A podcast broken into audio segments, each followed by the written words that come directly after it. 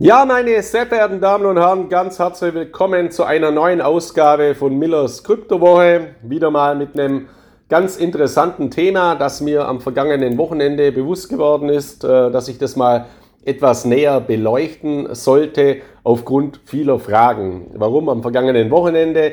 Ich war am vergangenen Wochenende in Stuttgart auf der Invest 2023, also der wichtigsten Finanzmesse in Deutschland. Da bin ich schon seit vielen Jahren und ich hatte da insgesamt vier Vorträge, also drei Podiumsdiskussionen, eine unter anderem mit Roman Reher, dem Blogtrainer, eine mit Dr. Uli Spankowski, dem Chef von der Börse Stuttgart, der Digitalschiene der Börse Stuttgart von Bison. Dann habe ich noch zwei eigene Vorträge gehabt zum Thema Geldsysteme der Zukunft, Kryptowährungen, Blockchain-Technologie.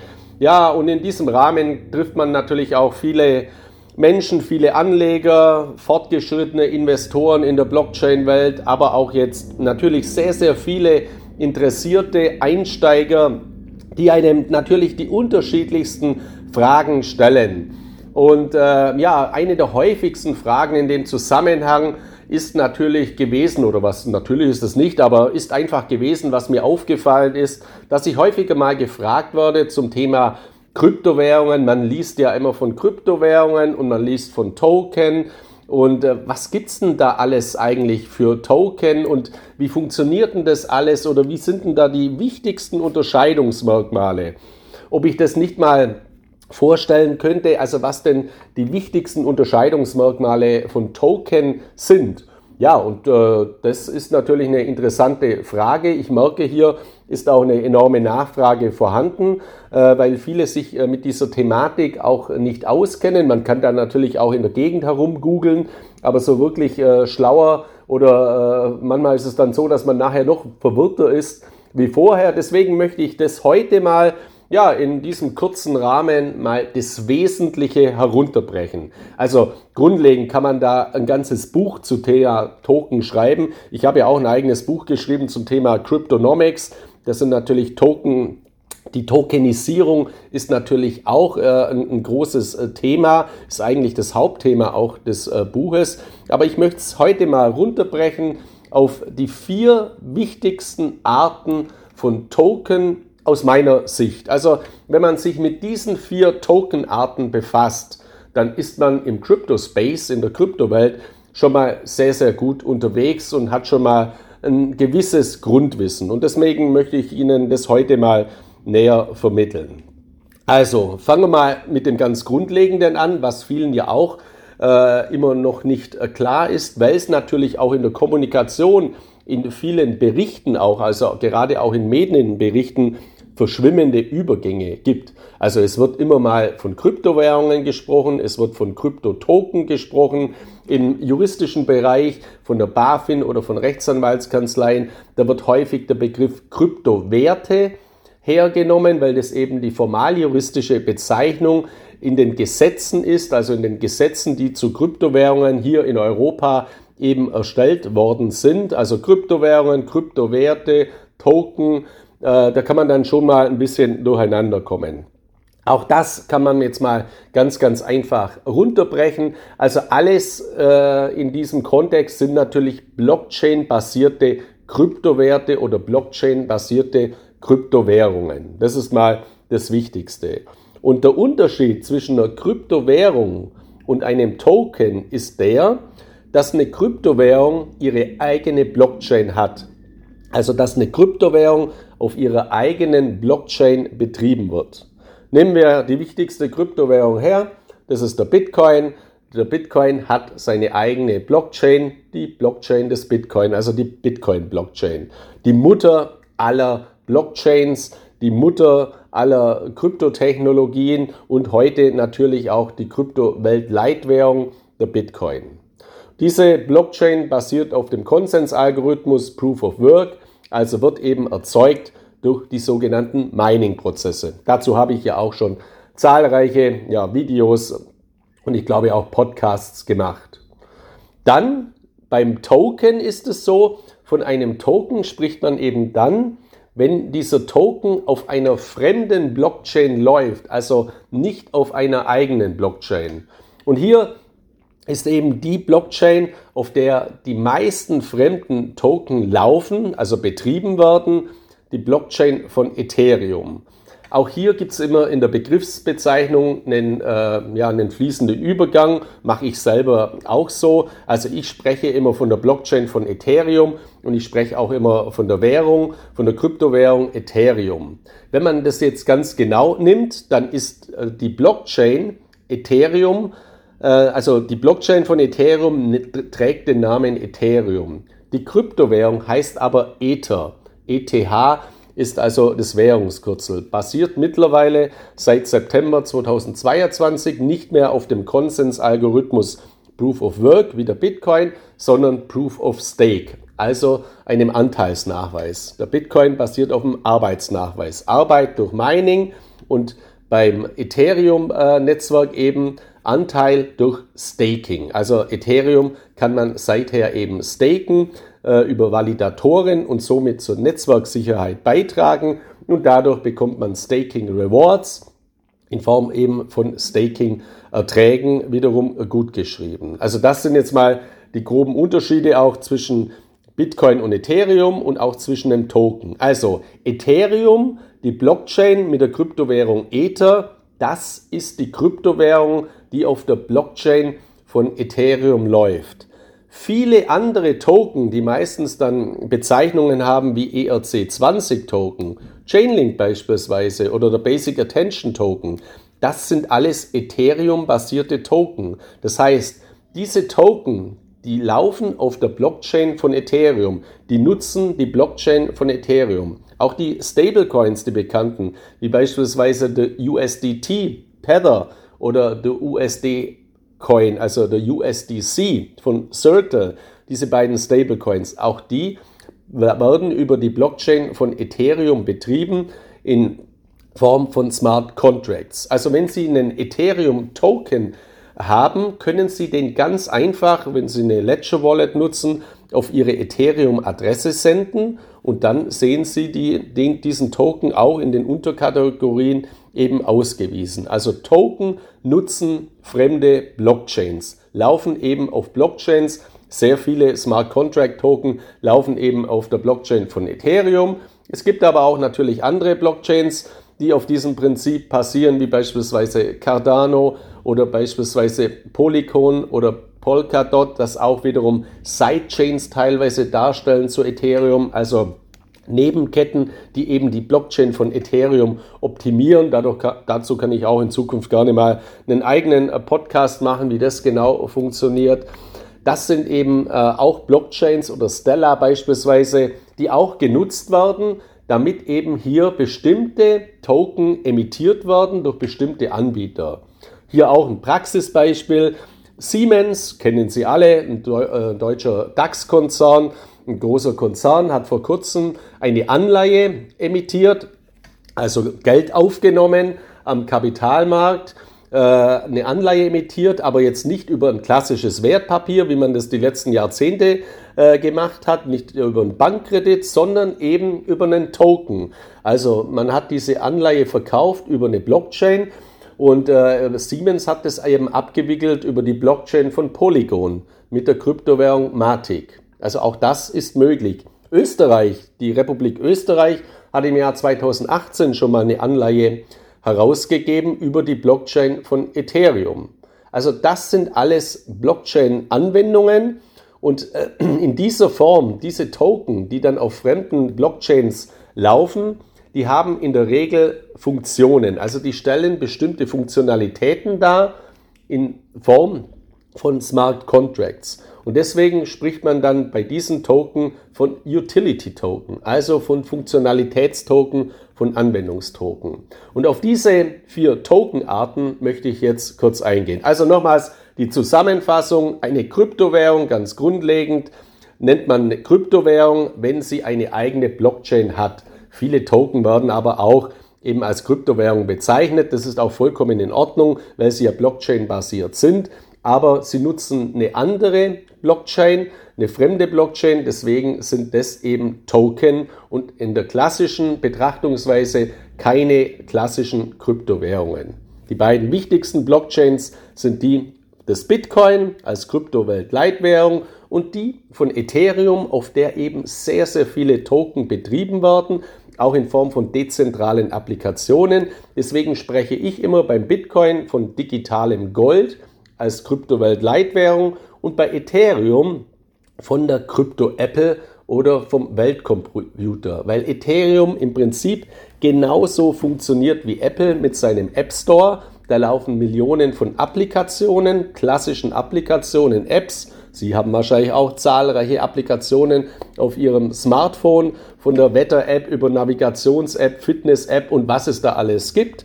Und bei Blockchains wie Ethereum laufen eben zahlreiche Funktionalitätsanwendungstoken, die auch dezentrale Applikationen darstellen über die unterschiedlichsten Funktionalitäten auf dieser Blockchain. Deswegen nennt man diese Token dann Utility Token. Also das mal nochmals zur Zusammenfassung. Und jetzt möchte ich mal auf die vier grundlegendsten, wichtigsten Tokenarten aus meiner Sicht eingehen. Und diese vier Tokenarten sind Payment Token, Non-Fungible Token, also NFTs, Utility Token, Funktionalitätstoken, das, was ich ja jetzt schon gesagt habe, und Security Token. Man muss jetzt dazu sagen, zwischen Security Token und Non-Fungible Token gibt es teilweise auch Differenzierungsprobleme, weil einige Non-Fungible Token, die sind durchaus auch als Security Token zu bewerten und manche Security Token, die sind eben nicht fungibel. Also da ist dann immer die Frage, in welche äh, Gruppe ähm, ja, äh, fügt man die jetzt ein, ordnet man die ein. In späterer Folge wird das natürlich auch durch die Aufsichtsbehörden vorgegeben werden. Also was macht dieser Token wirklich? Was verbrieft dieser Token wirklich? Welche Funktion stellt dieser Token dar? Und dann kann es eben auch sein, dass eine Aufsichtsbehörde kommt und sagt, ja Moment mal, das ist ein Security Token. Security Tokens sind im Gegensatz zu Non-Fungible Token reguliert. Hier gibt es klare Regulierungsanweisungen. Also hier müssen regulatorisch noch einige Anforderungen erfüllt werden. Deswegen sind viele Anbieter eher dazu geneigt, im Bereich der Non-Fungible Token aktiv zu werden, weil hier eben die Regulierung noch nicht so stark ist, nach meiner Überzeugung, aber in Zukunft sich das eben angleichen wird, weil es eben auch schlecht ist, wenn man innerhalb dieser Tokenökonomie, der Tokenisierung, eben derartige Regulierungsunterschiede hat.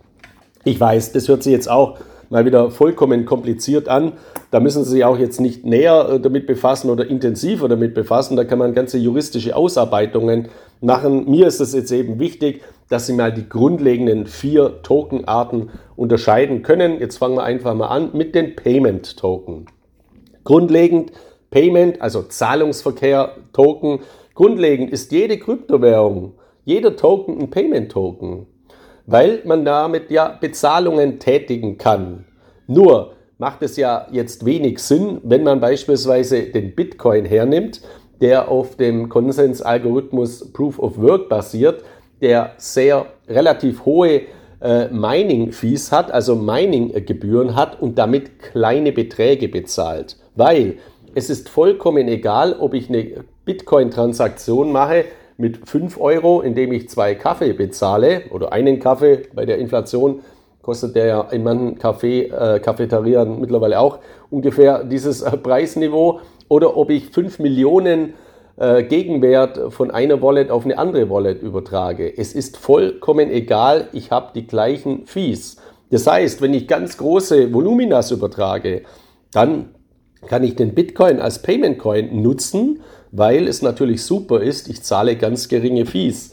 Wenn ich einen Kaffee damit bezahle und der Kaffee kostet 5 Euro und die Mining Fees kosten in dem Moment aufgrund einer hohen Netzwerkauslastung 11 Dollar oder 17 Dollar, dann macht es natürlich wenig Sinn, wenn das Gut, das ich damit bezahle, äh, weit weniger kostet als die Übertragungsfees. Deswegen ist der Bitcoin bei Micropayments oder kleineren äh, Beträgen nicht als Payment Token geeignet. Und was ist da eben die Lösung? Darauf bin ich ja auch schon häufiger eingegangen. Deswegen ist das sogenannte Lightning Network entstanden, weil dadurch eben zu einem Bruchteil der Mining Fees des Bitcoins auch Micropayments von wenigen Cent oder von wenigen Euro oder Dollar oder sonstigen Währungen über das sogenannte Lightning Network, über Lightning Wallets übertragen werden können. Also das sind Funktionalitäten von Payment Token. Auch Ethereum lässt sich natürlich als Payment Token nutzen, aber auch hier sind natürlich teilweise die Staking Fees relativ hoch, so dass es eben auch hier bei kleineren Beträgen wiederum relativ teuer ist, äh, äh, Ethereum als Payment Token oder als Payment Coin, es ist ja eine Kryptowährung, einzusetzen. Und hier haben sich eben äh, bestimmte Kryptowährungen herauskristallisiert, die sehr, sehr geringe Übertragungsfees haben. XRP ist hier beispielsweise zu nennen, also XRP, die Kryptowährung, die von Ripple Labs herausgegeben wird, beziehungsweise ursprünglich hieß die ja auch mal Ripple, mittlerweile heißt sie seit einiger Zeit XRP oder auch Dash, also Dash Digital Cash, eine Kryptowährung, die einen Bruchteil an äh, Übertragungsspäßen hat.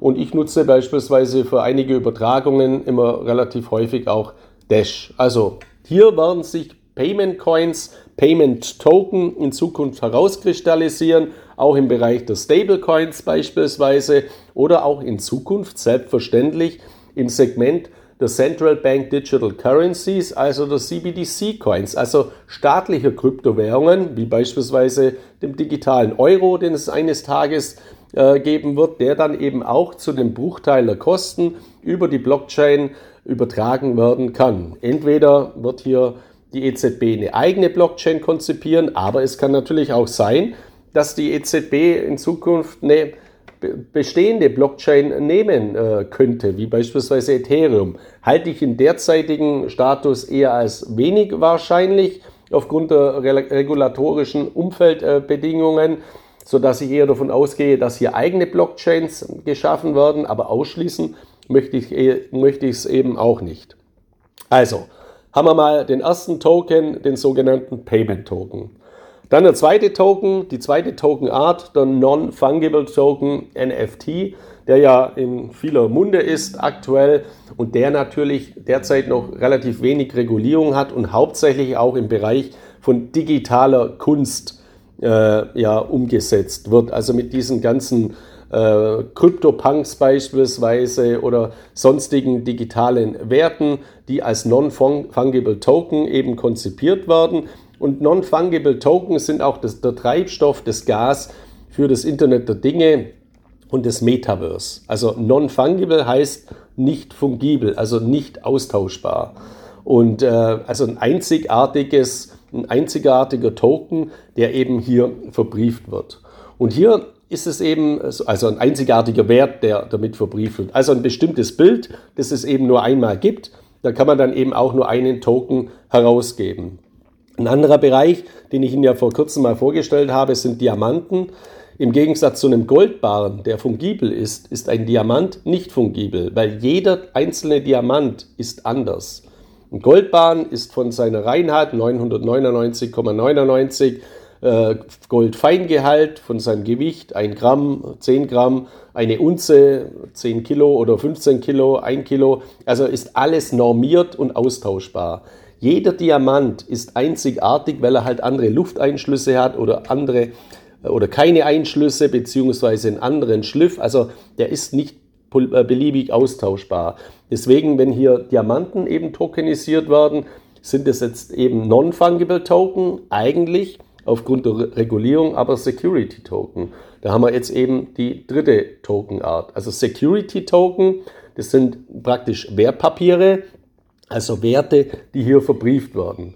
Und hier ist dann eben das, was ich Ihnen schon gesagt habe, die juristische Einordnung, dass eben dann äh, die Aufsichtsbehörde kommen kann und sagen kann, Moment mal, das ist ja ein Security Token, wir stufen das als Wertpapier ein, wenn beispielsweise eine Immobilie, die ja nur einmal vorhanden sein kann, tokenisiert wird, dann ist das grundlegend mal ein Non-Fungible Token.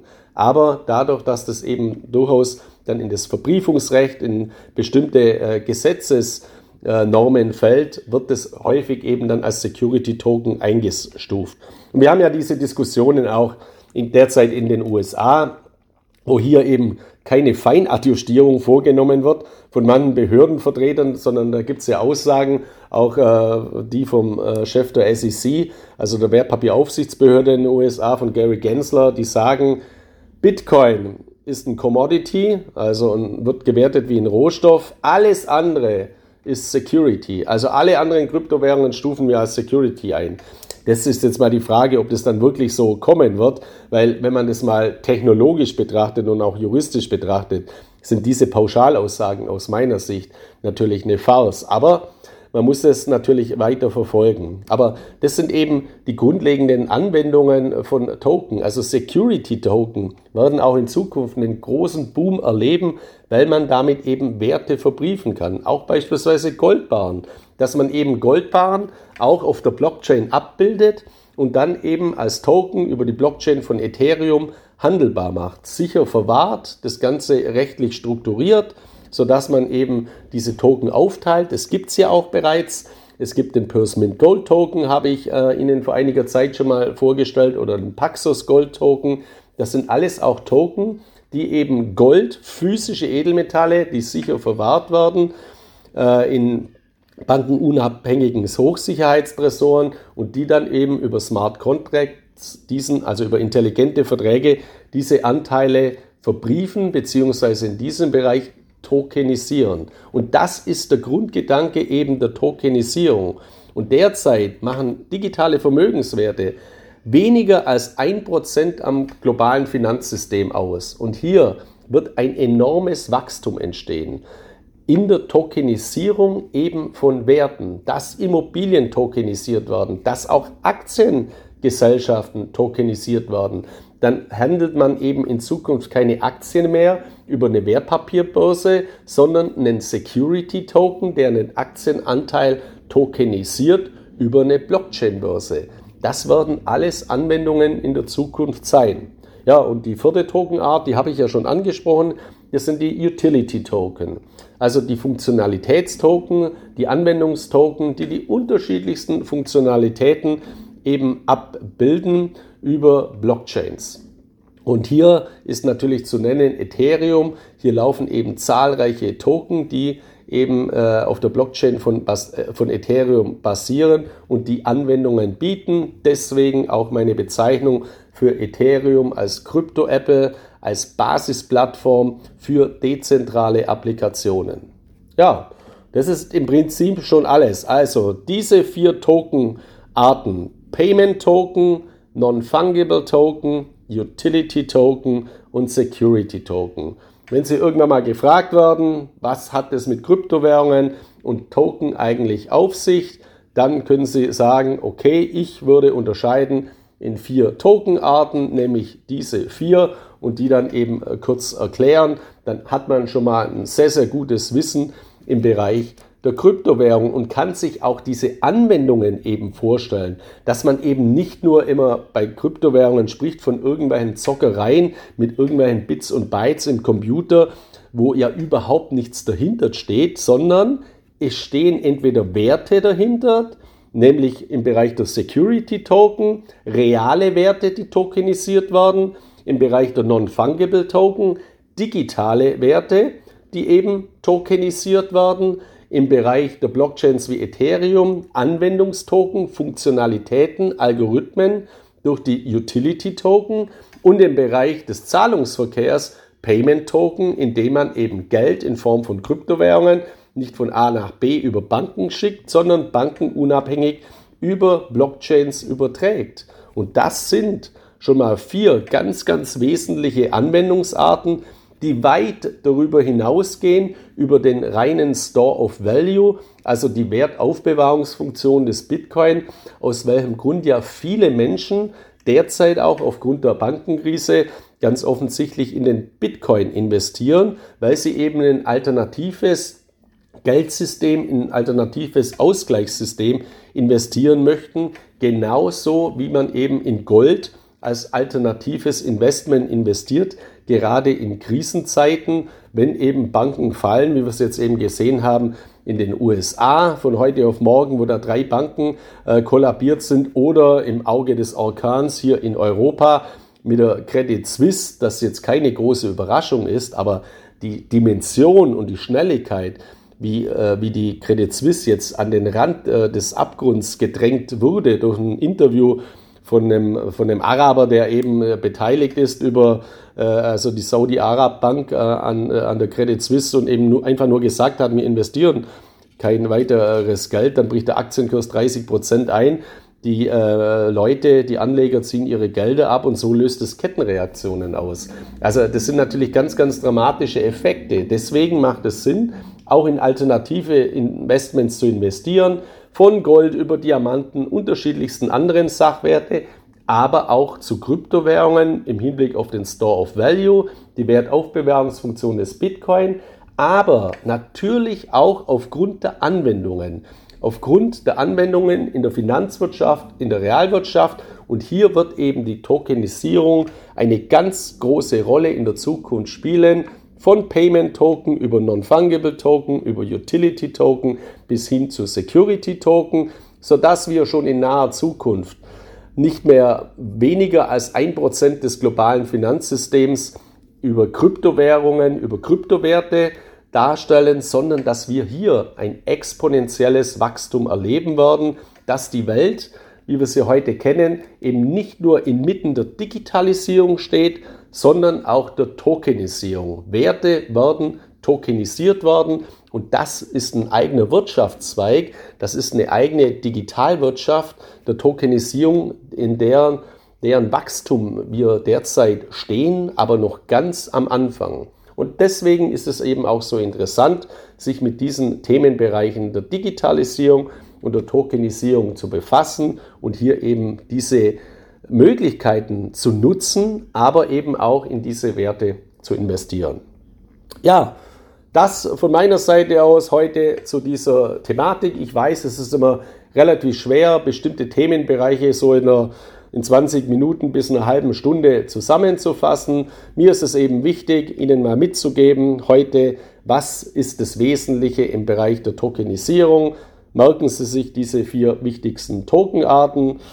Wir hören uns dann in der kommenden Woche wieder mit einer neuen Ausgabe von Millers Kryptowoche. Bis dahin wünsche ich Ihnen viel Erfolg, alles Gute. Bleiben Sie gesund. Viele Grüße aus Mallorca. Ihr Markus Miller.